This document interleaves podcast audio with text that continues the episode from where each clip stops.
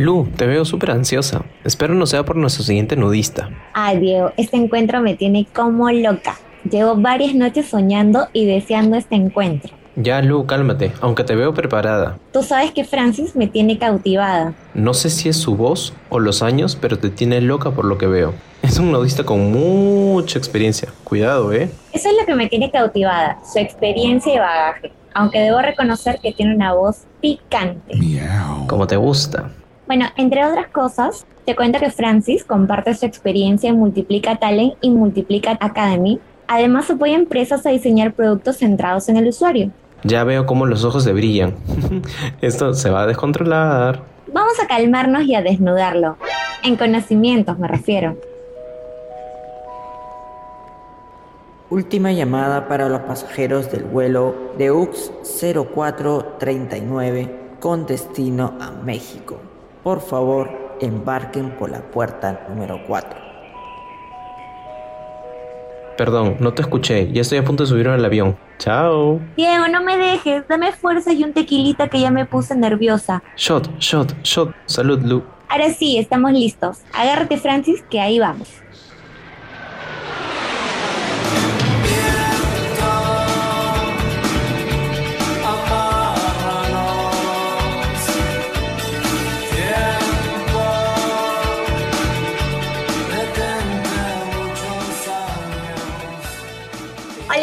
¿Cómo estás?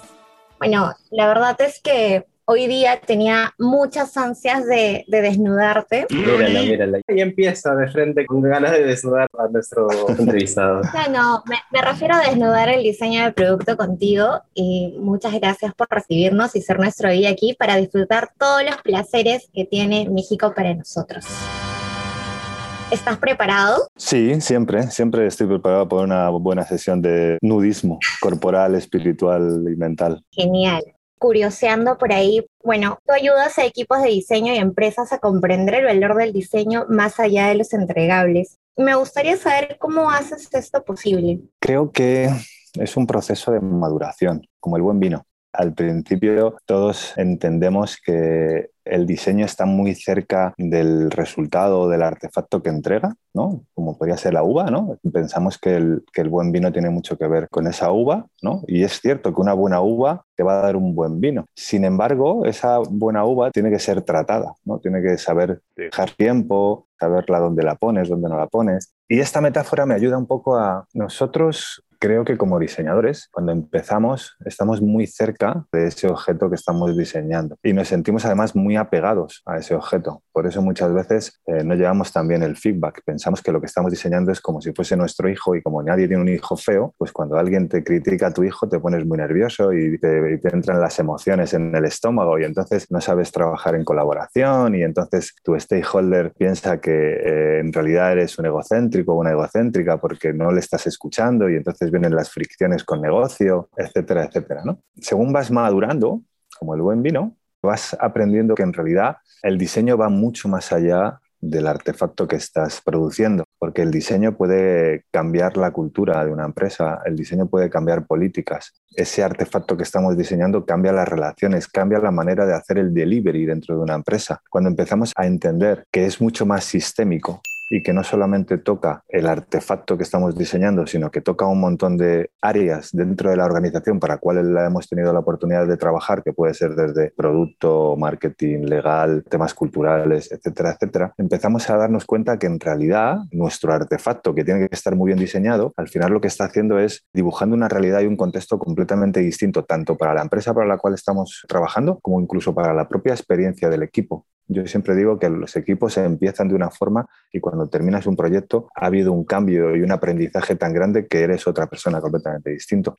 Lo que yo intento es transmitir tanto a las empresas como a las personas esta aproximación a que entiendan que el valor del diseño, aunque sí es muy importante porque conecta la estrategia con el producto, va más allá del producto, porque si no entendemos eso, al final vamos a seguir hablando sobre la pantalla, sobre el artefacto que estamos diseñando. Y las conversaciones ahí pierden valor porque no estamos hablando sobre los objetivos del negocio, no estamos hablando sobre si realmente ese formulario está consiguiendo convertir más o menos, no estamos hablando si ese formulario para convertir más o menos, tenemos que sentarnos con legal y que legal nos facilite porque lo que estamos hablando es, no, es que como es una buena experiencia, tiene que tener seis campos.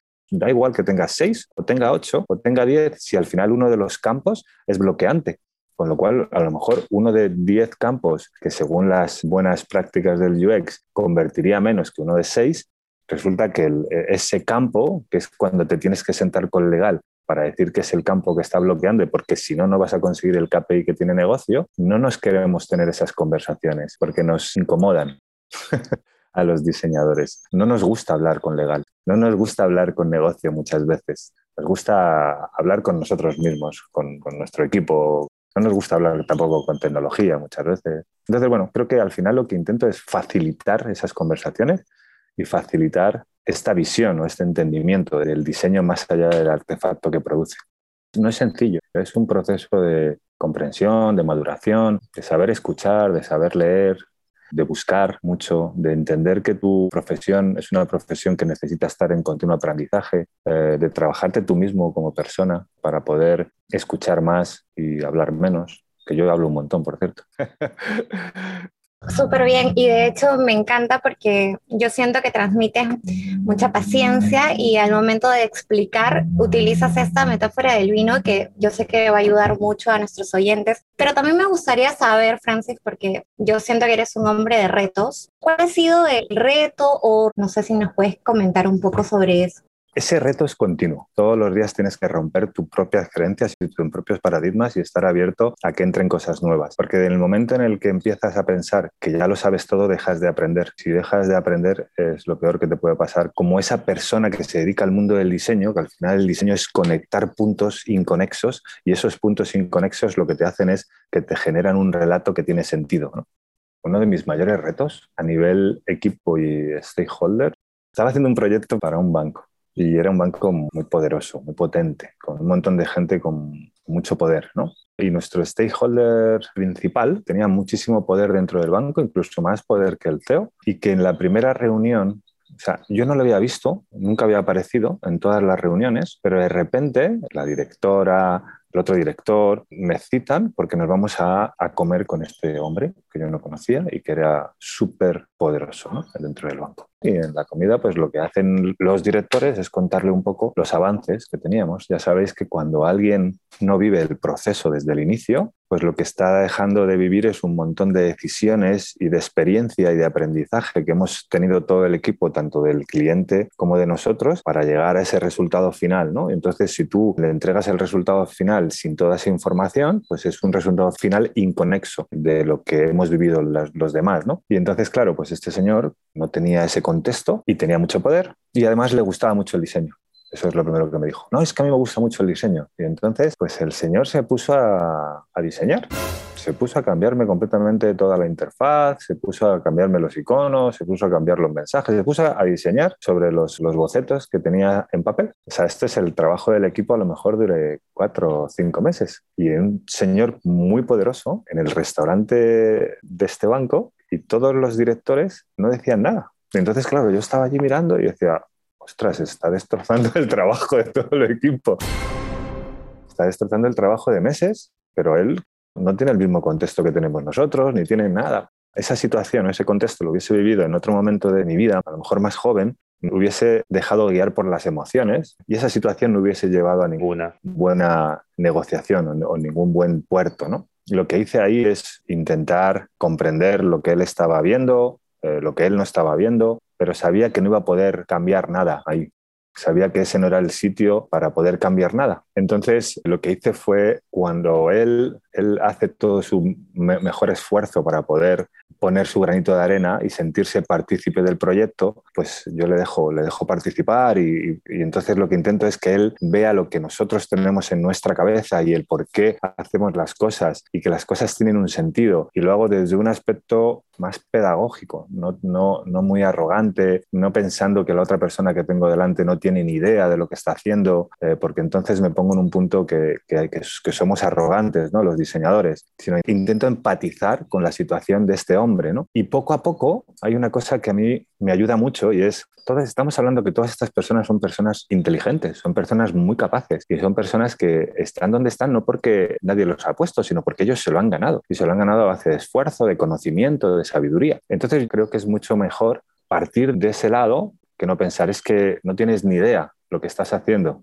Entonces, lo que hago es intentar que ellos vean lo que yo veo. O sea, al final son mapas mentales. Él tiene un mapa mental y yo tengo otro mapa mental. O nosotros tenemos otro mapa mental. Y lo que tenemos que hacer es que conozcan nuestro mapa mental, igual que nosotros tenemos que conocer el suyo y hablar su mismo lenguaje. Entonces, empiezo a hablar con él y empiezo a movilizarle poquito a poco, porque los cambios de comportamiento se consiguen muy poquito a poco, y empiezo a entender y a escucharle, que es lo primero, y a partir de ahí intentar movilizarle, pero movilizarle no por la fuerza, sino simplemente por la conversación, que él entienda el conocimiento que nosotros tenemos, y a partir de ahí yo no necesito que la solución se haga nuestra. O sea, yo puedo contarle a un stakeholder lo que nosotros tenemos en la cabeza y el por qué estamos haciendo las cosas y por qué lo vemos así y el por qué el research nos dice eso y todos los porqués. Y cuando él se lo lleva, lo procesa y a los tres o cuatro días viene y lo hace suyo, me parece maravilloso. No necesito ponernos medallitas.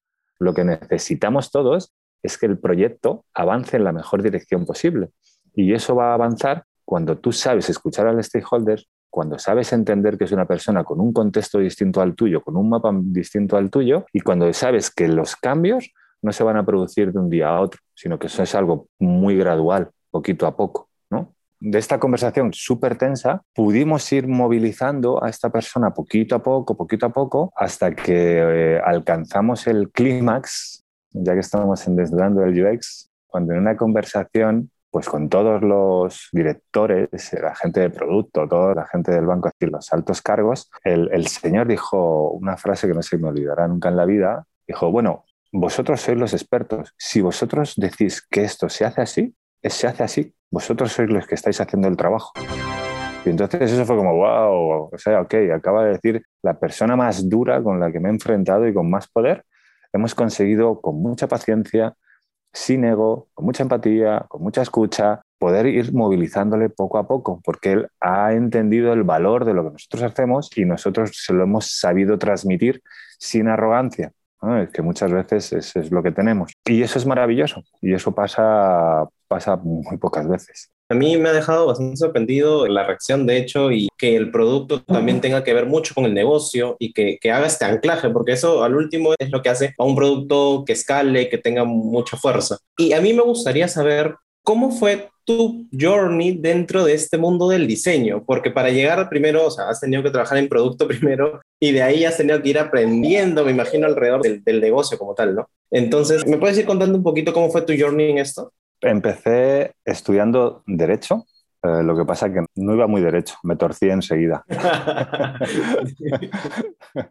Entonces estuve dos años y me cambié a publicidad. Cuando terminé publicidad, eh, antes de terminar, empecé a trabajar en una agencia de publicidad, TAPSA, era, venía de la parte de copy pero siempre me ha gustado mucho la fotografía, siempre he hecho fotografía, siempre me ha gustado mucho la parte más audiovisual también. Pero ahí me di cuenta que en realidad no me gustaba mucho la publicidad. Entonces dije, ok, pues, ¿qué es lo que me gusta? Pues yo creo que lo que me gusta en realidad es todo lo que tiene más que ver con el diseño gráfico. Entonces hice un máster en diseño gráfico. Después empezó en ese momento aparecer algo que era eh, el, diseño web, ¿no? Y dije, guay, esto es el diseño web. Tenía un amigo que trabajaba en una de las primeras consultoras que había en Madrid. Y dije, esto el diseño web me interesa mucho. Entonces hice un máster en diseño digital. A partir de ahí hice también programación, hice front, de CSS, HTML, hice JavaScript porque yo sabía que no era bueno en eso, pero quería aprender cómo las personas que están haciendo la segunda parte que yo hago, ¿no? O sea, cómo poder hablar con ellos, cómo tener conversaciones con más valor, con más sentido, ¿no? Y, tener un lenguaje común. Y entonces empecé a hacer eso. Y creo que lo que me llevó a, a entender más la parte del negocio fueron dos cosas. Una, tener una empresa propia. Creo que al tener una empresa propia necesitas comprender mucho más a tu cliente eh, porque los diseñadores muchas veces estamos esperando a que nos caiga el trabajo, ¿no? esperando a que alguien nos dé el trabajo y además cuando nos lo da y encima nos, nos quejamos, ¿no? porque dice, es que no lo han sabido vender, es que no, pero me gustaría que muchos diseñadores se pusiesen el traje de vendedor y saliesen a vender, porque así van a ver lo difícil que es vender lo que nosotros hacemos, ¿no? Y creo que esa parte fue muy importante para mí porque empecé a comprender mucho más cómo hablar con negocio, empecé a comprender mucho más las necesidades que tenían. A partir de ahí también eh, hice cursos de design thinking, que eso me ayudó mucho porque a, toda esta parte de talleres, del entendimiento del, del negocio con, con, distintos frameworks, ¿no? Leer, he leído un montón. De ahí hice un máster en experiencia de usuario también. Empecé a dar clases hace muchos años y eso me ayudó porque el, dar clases te hacía que fuese refrescando conceptos y queriendo aprender más y eso también me llevó por ahí.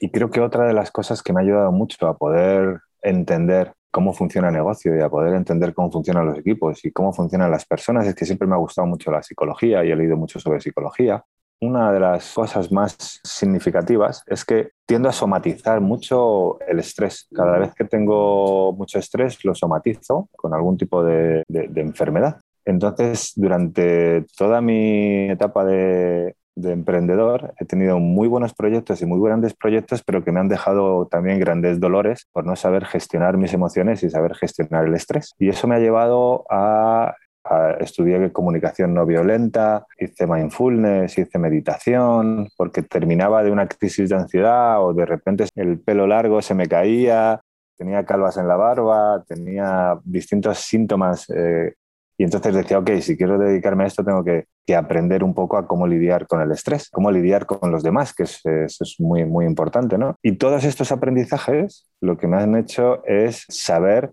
conversar mejor con las personas, conversar mejor con el equipo, entender mejor eh, a negocio, no tomarte las cosas tan personal. O sea, cuando alguien te dice algo, saber entender esa emoción, lo que te ha hecho, lo que te ha movido, dónde te ha movido, canalizarlo mejor. Creo que eso es un poco el viaje. Qué importante esto de gestionar nuestras emociones, ¿verdad? Y soltar a veces lo que llevamos por dentro. Y bueno, he escuchado que has pasado por diferentes posiciones me gustaría saber cuál es la posición que, que te gusta más. ¿Cómo? ¿Qué? Perdón. Disculpa, Francis, lo que pasa es que me pongo un poco nerviosa, perdón, perdón. Te pone un poco nerviosa la voz de Francis, creo, ¿no? Sí, yo, de verdad estoy así como que tomando cada sorbito de agua es para calmar mis emociones un poquito. No, no, pero yo sé que Francis me ha entendido y quería saber cuál es el puesto que te ha dejado más satisfecho. Te iba a decir la posición, pero ya eso lo hablaremos después. De posiciones me gustan muchas. no, sé si tengo alguna favorita, pero... Eh, ah, lo de la voz. Es que siempre me ha gustado mucho la música. Soy melómano por, la, por naturaleza he sido DJ durante mucho tiempo y durante un tiempo de mi vida hice radio. Entonces yo creo que por eso modulé la voz un poco. ¿Has logrado esto de que la voz se siente tanto que se te erizan los, los vellitos? Yo estoy así. cuidado, cuidado. el, poder de la voz y de la palabra. Así es. es es mucho más excitante que muchas veces el propio sexo. Exactamente. Es cierto, la voz es el gran complemento de todo y te puede transportar en muchos lugares. Yo estoy ahorita que ya no puedo más. Disculpen. pues una de las cosas que me gusta de nuestra profesión es que te permite vivir muchas vidas en una sola. Cada vez que nosotros trabajamos para un cliente, para un proyecto nuevo, desde la parte de la consultoría, ¿no? porque yo siempre he estado en la parte de la consultoría, me siento un poco como que vivo otras vidas que no me pertenecen. ¿no? Siempre me ha gustado mucho, ¿no? porque estás en constante aprendizaje, ¿no? aprendes de un montón de sectores, de un montón de mundos, de un montón de vidas distintas y además de un montón de personas. Pues yo creo que desde que empecé en el diseño gráfico con mi primer estudio hasta que me fui de España, durante todo ese viaje con mi empresa, con la empresa que teníamos, siempre ha estado relacionado con, con la parte que tiene que ver con el diseño. Desde eh, el diseño más estratégico al diseño más gráfico, al diseño más visual, al diseño de interacción, o sea, siempre con el diseño. Gracias a esto tuve la oportunidad de dar conferencias, de dar clases allí en España y luego, estando aquí en México, en cuatro años, he tenido quizá más experiencias laborales distintas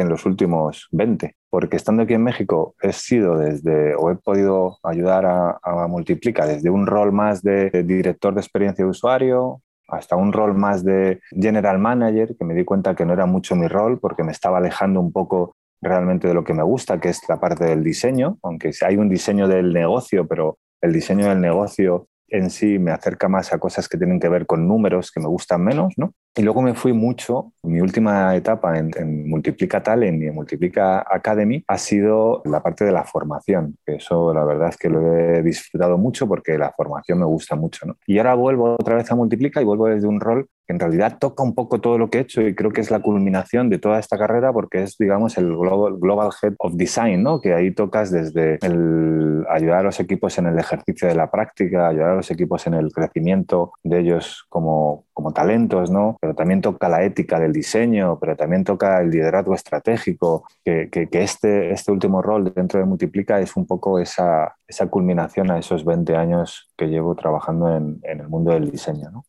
y es un reto que me encanta, que me apasiona, que al ser en diferentes países voy a poder estar trabajando con personas increíblemente talentosas que están en, Barcelona, en Colombia, en Chile, y eso la verdad que me parece maravilloso. Buenísimo y felicitaciones en realidad por el nuevo puesto de Global Head of Design en Multiplica, ¿no? Creo que con todo este mapa de carrera, con todo lo que he escuchado de lo que has pasado y has estado yendo de a pocos, tal vez le salte una curiosidad a todos los que nos escuchan, a todos nuestros oyentes, que es ¿Qué hace un product designer? ¿Es similar a un UX UI designer? ¿Qué hace propiamente un product designer para tener ese rol de product y no tener el rol de UX designer o UX UI designer? me encanta, me encanta esa pregunta. creo que dentro de este viaje en el mundo del diseño de producto, que en realidad viene desde el diseño de producto físico, ¿no? No era diseño de producto digital, ¿no? Creo que en todo este viaje ha habido cosas muy interesantes, ¿no? una especialización muy grande, pero esa especialización tan grande ha hecho que, bueno, pues antes no nos planteábamos esos tipos de preguntas, ¿no? porque antes tú eras un diseñador y lo que tenías era un encargo, una problemática, ¿no? Y esa problemática lo que intentabas es entender los contextos, entender a las personas que estaban relacionadas con esa problemática y a partir de ahí diseñabas un poco la hipótesis de la solución y la probabas, ¿no? Y obtenías aprendizaje y entonces modificabas. Y esa problemática podría ser que tocase un artefacto, pero podría ser que tocase un artefacto y que tocase también parte de cultura dentro de una empresa, pero podría ser que tocase además cómo era el delivery, o podría ser que tocase además cómo era el branding o el rediseño del branding de la empresa, porque en realidad lo que tú intentas es resolver la problemática, no resolver el, el artefacto, ¿no? Y todo esto se empieza a complejizar un poco, ¿no? Cuando empieza a llegar la especialización, ¿no? Y de repente pues empieza, no, es que yo soy UX designer. Ah, ok, chingón. Ah, no, yo soy UX eh, writing. Ah, ok, qué bien. No, no, yo soy UX strategies. Oh, ok. No, no, pero yo ahora soy visual designer. Y no, no, pero es que ahora soy diseñador de interacción. Ok, ok, empiezan a aparecer un montón de roles, ¿no? Y entonces al final la pregunta que a mí me surge siempre es, ¿todos estos roles que están apareciendo y esta especialización hace que haya mucho conocimiento quizá en un proceso concreto del proceso de diseño? ¿no? Porque al final la experiencia de usuario yo la veo como un proceso de diseño ¿no? completo, donde hay diferentes actores. ¿no? Y me pregunto, quizá lo que está sucediendo es que estamos complejizando el sistema si lo más difícil que tenemos las personas es la comunicación y cada vez estamos introduciendo más interlocutores, quizá estamos haciendo más complejo el sistema, no lo estamos haciendo más sencillo, sino más complejo. Y esa es una reflexión que llevo teniendo hace un tiempo, el que hasta dónde esta especialización está haciendo que nosotros mismos estemos haciendo equipos mucho más eh, grandes, con muchas más personas y mucho más complejos de gestionar. Y además no solo eso, sino ¿Qué es lo que hace uno? ¿Qué es lo que hace otro? ¿Qué es lo que hace ahora un UX designer? Ah, tú eres UX designer, tú no haces arquitectura de información, porque la arquitectura de información la hace el UX writing. Ah, sí, ah, hostias, yo pensaba que antes hacía eh, arquitectura de información. Ah, no, pero es que tampoco los contenidos, no, no, tú tampoco eso.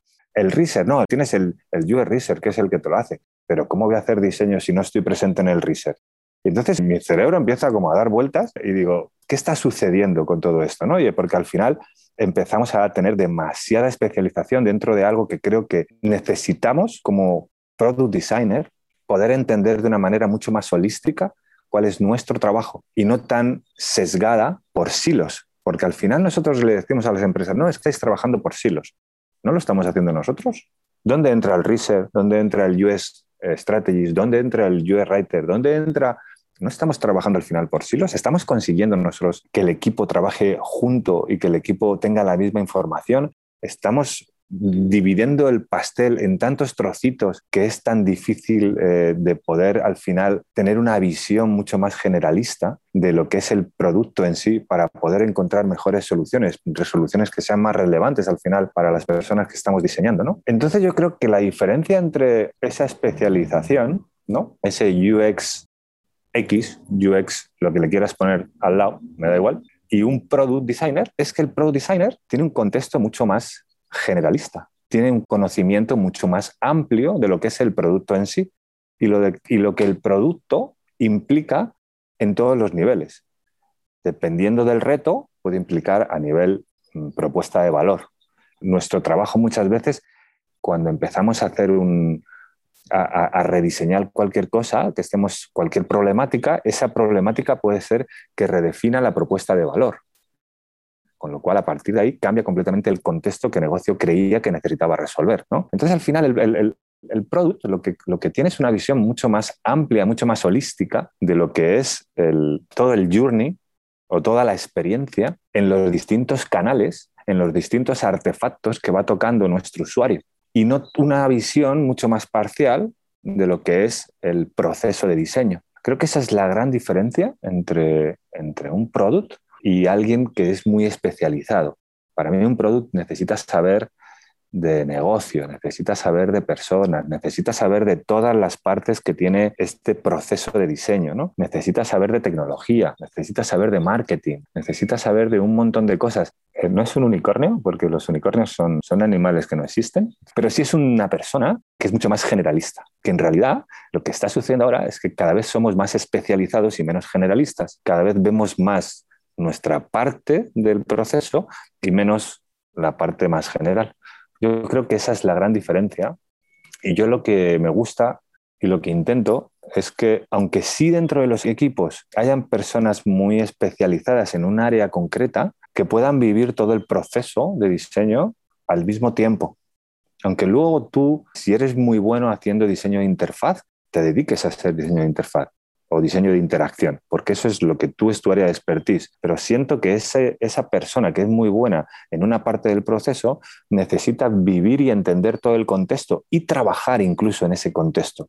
Es un diseño de interacción haciendo los guiones de las entrevistas con las personas con el UR Research un diseñador de interacción, eh, viendo cómo se hace el research, viendo cómo se hace una entrevista uno a uno, viendo cómo se hace etnografía y bajando incluso ayudando a bajar.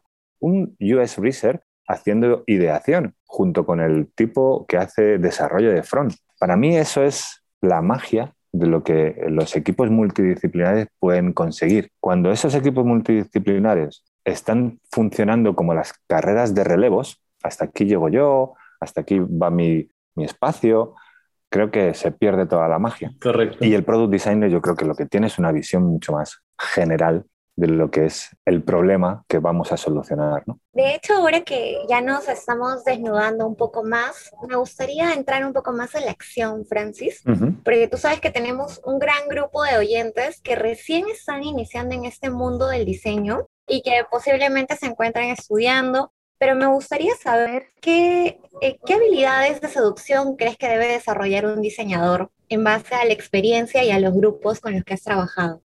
Buena pregunta. Si tuviese que decir así, la, primera ha sido ser muy curioso por todo lo que te rodea, no solamente por tu trabajo, sino por todo lo que te rodea. Creo que al final, como ese proceso de diseño lo que hace es conectar puntos que están inconexos, conectar distintos relatos, y una vez que conectas esos relatos, lo que haces es que creas un relato con un propio sentido, con un único sentido, creo que cuanto tu visión es más abierta, tienes más curiosidad por entender distintos contextos, no solamente tu contexto, sino un montón de contextos diferentes, te da mucha posibilidad para que veas cuando estás en el proceso dónde están esos puntos que son muy distantes y que son muy inconexos y los puedas conectar. ¿no?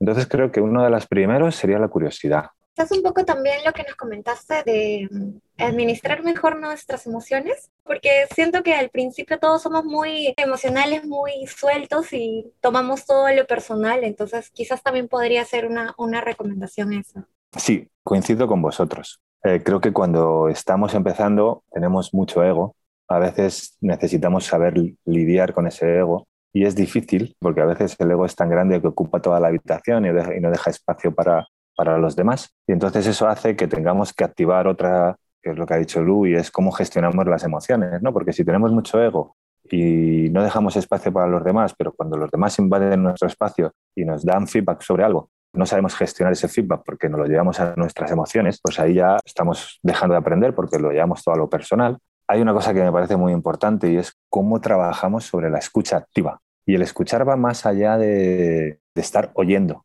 El escuchar va y, no es fácil, es complejo. ¿eh? Cuando tú eres capaz de estar escuchando a alguien sin pensar en la respuesta que le vas a dar, que eso es muy difícil, porque en cuanto te empieza a hablar alguien, tú ya estás pensando lo que le vas a contestar.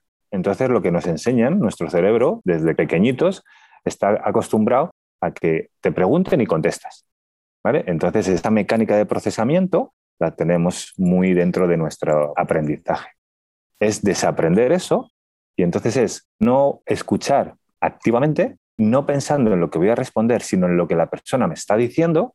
Parece fácil, pero no es fácil. Y a partir de ahí, cuando la persona ya ha dejado de hablar, te tomas un momento, tomas una pausa procesas todo lo que la persona te ha dicho y entonces le contestas. Que va en contra del mundo que vivimos, que es mucho más inmediato. Ahora todo es muy rápido. Quieres algo, lo consigues. Necesitas información, la buscas, la tienes. Va en contra de la inmediatez. Necesitamos calmar. Y una frase maravillosa que me dice, si tienes dos orejas y una boca, por algo será, ¿no? Escucha más y habla menos. Aunque a mí me cuesta algunas veces. Sí, y tienes toda la razón en eso, ¿no? Eh, de hecho, yo cuando he entrado a algunos lugares como laboratorios de innovación, estos centros de innovación, siempre hay un título en la puerta que dice, deja tu ego aquí, mm. una flechita y el tache de basura, ¿no? Ahí al costado. A ver, entrando un poco a la pregunta que te quiero hacer y que tiene que ver mucho con este tema de las especialidades, ¿no? El ego y la especialidad, ¿no? Este, que van surgiendo más y más especialidades, más, como tú dijiste, ¿no? UX designer, visual designer, hay este UX Writing. ¿Por qué crees que se está dando esta atomización, por así decirlo, de especialidades en el diseño? Hemos llegado a este nivel de especialización porque han ido entrando diferentes tipos de metodologías y players que han hecho que busquemos la mayor entrega de valor en el menor tiempo posible. Siento que esta, esta búsqueda de estos objetivos de entregar el máximo valor en el menor tiempo posible han hecho que entren eh, playas como la agilidad, como un montón de cosas que son muy interesantes y que han aportado eh, mucho. Sin embargo, a veces creo que, esto mismo ha hecho que se especializase mucho la profesión, porque si yo tengo a gente que sabe mucho de un tema, va a poder hacer mucho más rápido algo sobre ese tema en concreto, ¿no? Entonces, al final lo que hacemos es tener equipos que son muy especializados porque lo que necesitamos es gente que sea muy bueno en algo, ¿vale? Para que resuelva la problemática en el menor tiempo posible. ¿no? Creo que tiene que ver un poco con el carácter cambiante, urgente del mundo en el que vivimos, ese, carácter de, incertidumbre, de prisa, de, no saber qué vamos a tener, y eso hace que se haya, se haya intentado buscar áreas de expertise o de conocimiento mucho más especializadas para, poder cometer un proceso en, en, concreto, ¿no? buscando esa agilidad, buscando esa rapidez, buscando ese expertise en concreto, ¿no? Creo que un poco tiene que ver por ahí. Creo que también era algo natural, porque en un principio yo consideraba que nosotros éramos diseñadores navajas suizas, que servías para cortar, para pelar, para, o sea, abrías de todo, ¿no? Y entonces al final era, pero yo qué hago? O sea, yo hago de todo, yo no puedo hacer todo esto. Entonces creo que hasta, hasta cierto punto era lógico que dejásemos de ser diseñadores navajas suizas. Lo que pasa que hasta qué punto la especialización? ¿Cuántas más cosas van a salir? Dentro del, mismo proceso de trabajo, del mismo proceso de diseño, van a salir especializaciones. Y creo que merece un debate bastante interesante si, estamos mejorando en la entrega de lo que estamos dando o si por el contrario no lo estamos mejorando. Creo que eso es donde deberíamos estar centrando la conversación. ¿Estamos entregando más valor especializando todo esto tanto o no? Concuerdo que al haber mucha oferta formativa te hace poder especializarte en algo en concreto, ¿no? Y que mucha gente viene de un sitio, por ejemplo, la gente que viene de las agencias de publicidad y vienen del mundo del, copywriting, pues de repente ven oportunidad en el mundo del US Writing y entran en ello, ¿no? Y entonces se dan cuenta que el US Writing pues ahora va más de, también de arquitectura de información y de estrategia de contenidos y de un montón de cosas, ¿no? Y dice, oh, ok, pues esto es más complejo de lo que yo pensaba, ¿no? Yo lo que quizá aconsejo a, todas las personas que estén empezando es que está bien que tengas un sitio donde tú encuentres cuál es donde más valor aportas, ¿ok? O sea, está bien. Yo aporto más valor en esta parte del proceso de diseño. Sin embargo, creo que es muy importante primero entender cuál es el proceso de diseño, todas las partes, para qué sirve el diseño, cómo aportamos valor como diseñadores y cuanto más entendimiento tengas de las tres ramitas que tiene la Human Computer Interaction, que es diseño, tecnología, personas y cómo el diseño ayuda a que la relación entre las personas y la tecnología sea lo mejor posible, vas a ser un diseñador mucho más completo. Da igual cuál sea tu área de expertise. Me da igual que seas research a que seas diseñador de interacción. Hay, una frase que me gusta mucho y es que nuestra profesión es multidisciplinar en el estudio e interdisciplinar en la práctica. No olvidemos eso. E intentemos no seguir rompiendo el pastel en áreas de especialización, porque creo que lo estamos complejizando. Buenísimo. Y tal vez el hecho de que hayan por ahí muchas especialidades, para mucho, esto es algo nuevo. Y de hecho, al ser algo nuevo, por ahí se están probando, oye, ya vamos viendo con esto de este perfil, de este rol, ah, pero no es una habilidad más que un rol, entonces ahí es como, como se va, digamos, perfeccionando poco a poco, pues, ¿no? Que creo que va, que va un poco por ahí con lo que tú dices, ¿no? La multidisciplinariedad para ir aprendiendo cosas, pero la interdisciplinaridad para enfocarte en algo. Y qué crack, porque, porque metiste un golazo con eso del valor. Y como que por ahí tu película favorita es Blade Runner. Ah. Me, imagino que te gusta por ahí la onda futurista. Y yo te preguntaría, ¿cuál consideras tú que es el futuro del diseñador al finalizar esta pandemia? Qué bueno que hayas sacado lo de Blade Runner. Más buscaba ahí, porque ahí eso creo que eso creo que no lo he dicho muchas veces. Creo que fue una, en una entrevista que hice para, para una tienda de Madrid. Sí, efectivamente Blade Runner es mi, una de mis películas favoritas. Si bien las segundas partes nunca fueron buenas, la segunda parte de Blade Runner es muy buena, la verdad, me gustó mucho. Y el libro es maravilloso. ¿Y cuál es el futuro? Hmm. Hmm, hmm. A ver dónde está mi bola. Tengo una bola de futuro. ¿eh? ¿Habéis visto? qué loco. Entonces, dejarme que vea cuál es el futuro. A ver. Uf, está muy negro, ¿eh? ¿Lo veis? El futuro está muy negro. A ver, creo. ¿Qué, ¿Qué más cosas? Creo que, por un lado, las diseñadoras y los diseñadores entendamos que el diseño es igual a, venta. O sea, que conectemos el diseño con el negocio. tenemos que aprender el lenguaje de negocio, tenemos que entender cuál es el valor que estamos aportando al negocio, tenemos que entender cuál es el beneficio que obtiene con nuestro trabajo, tenemos que ver cómo movemos los KPIs que tiene el negocio, ¿no? O sea, entender mucho más que diseño es igual a venta. Sé que a muchos les hace ruido. Ahora voy a decir otra cosa que va a hacer más ruido también diseño es igual a delivery. Toma ya. ¿Por qué diseño es igual a delivery? Porque muchas veces, si no entregamos, no podemos medir el valor de lo que estamos trabajando, de lo que estamos aportando. Entonces, diseño tiene que ser igual a delivery. Y cuando digo delivery y diseño es salgamos de nuestros departamentos de diseño y ayudemos al departamento eh, dentro de nuestra propia empresa de ventas a entender cómo el valor del diseño puede ayudarles a ellos a vender. Salgamos de nuestros departamentos de diseño y vayamos al departamento de producto, a ayudarles cómo el diseño pueden a ellos a, diseñar mejores productos. Entonces, por un lado, diseño es igual a ventas. Diseño, sé que no es nada sexy lo que estoy diciendo, pero creo que es diseño es igual a, ventas. Diseño es, pues un tabú. diseño es igual a delivery y entendamos, o sea, tres cosas. Diseño es igual a ventas. Diseño es igual a delivery para poder valorar y entender el valor que tiene lo que estamos entregando. Necesitamos entregarlo. Tenemos que salir de nuestro espacio de confort y relacionarnos con los demás departamentos porque ahora mismo lo están pasando mal para ver cómo podemos ayudarles, ¿no?